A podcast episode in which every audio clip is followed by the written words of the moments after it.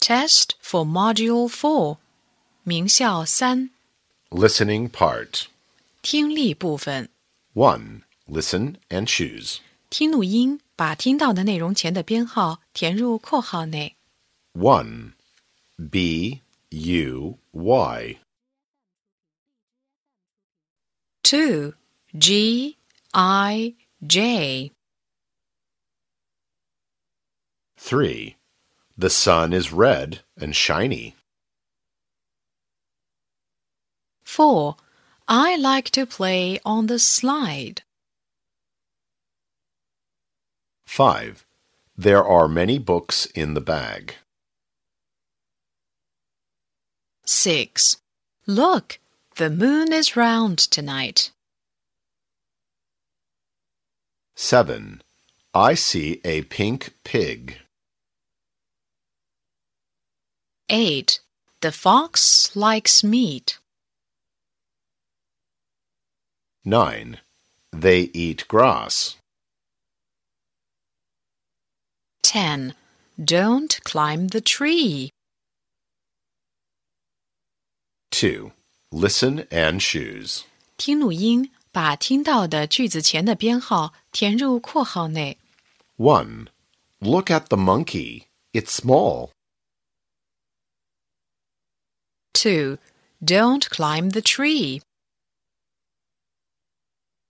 3. I am a monkey. I am naughty. 4. Can you see the sun? Yes, I can. 5. Wendy is in a van. 3. Listen and choose. 听录音，选出正确的应答句。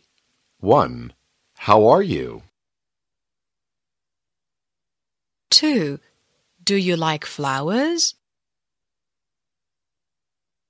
3.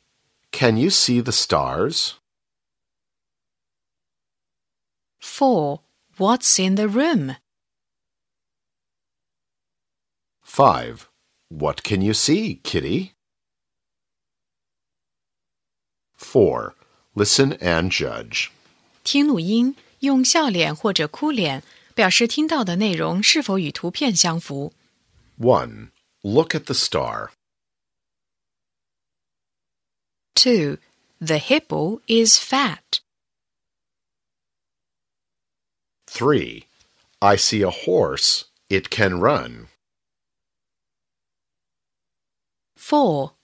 How many stars? 2. 5. There's a ball under the table. 5. Listen and write. 听写字母组，大写 K Q L U V Y，小写 W T I R K B， E I O